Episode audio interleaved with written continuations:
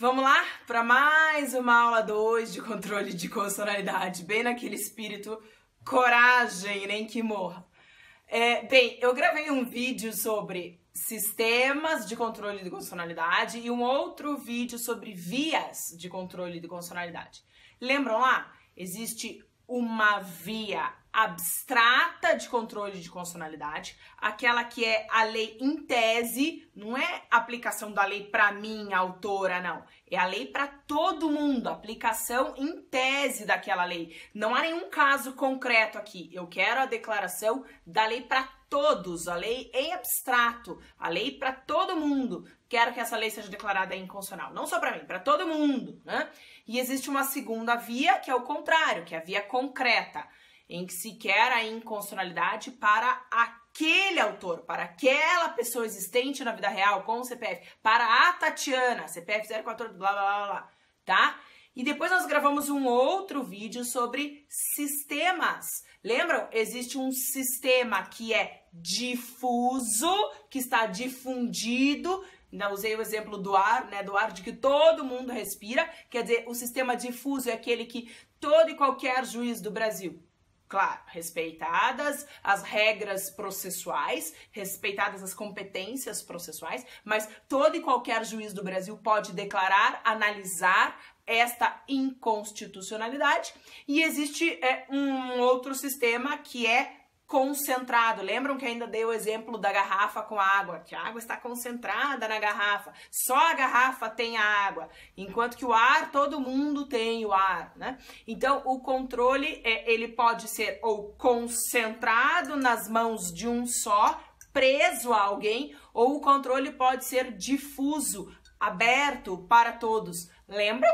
Então vamos tentar juntar. Olha só, vê se vocês conseguem entender. Existe um controle que é uh, concentrado e um controle que é difuso. Existe uma via que é abstrata e uma via que é concreta. Bem, se existe uma via que é concreta, que pode ser todo e qualquer uh, juiz do Brasil, por que pode ser todo e qualquer juiz do Brasil? Olha só, se eu estou falando de um CPF de uma pessoa real, nós vamos precisar saber, por exemplo, o domicílio dela. Né? A competência uh, do, do, do, juiz, o juiz será competente conforme domicílio, por exemplo. E é, já que eu estou falando de uma pessoa real, ela pode morar no Rio Grande do Sul, como ela pode morar na Bahia. Então pode ser o juiz do Rio Grande do Sul ou o juiz da Bahia. Né? É um caso real. Uh, em outro vértice, existe é, um controle que é em tese, em abstrato, para todo mundo. Mas daí, se é para todo mundo, tem que ser um só que decida por todos, não é isso? Então, olha só, vê se você já captou aí.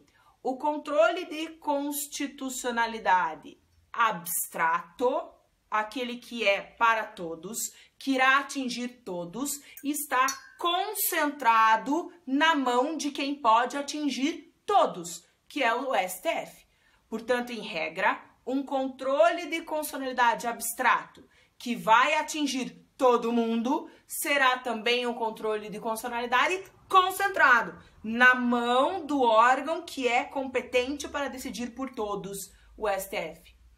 De outro lado, em regra, um controle que é concreto é também difuso. Por quê? Porque vai depender de quem é o autor vai depender das características daquele autor, porque vai interferir nas competências processuais. Então, pode ser alguém do Maranhão, e aí vai ser um juiz do Maranhão, mas pode ser também uma pessoa real. Lembra que eu ainda dei o exemplo da servidora pública que adota uma criança? Ora, adotar uma criança pode ser no Brasil inteiro?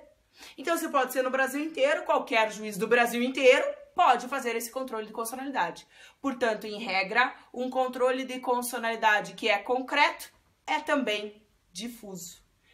Entendido? Lembrem da minha garrafa, vai facilitar, tá bom? Um beijo!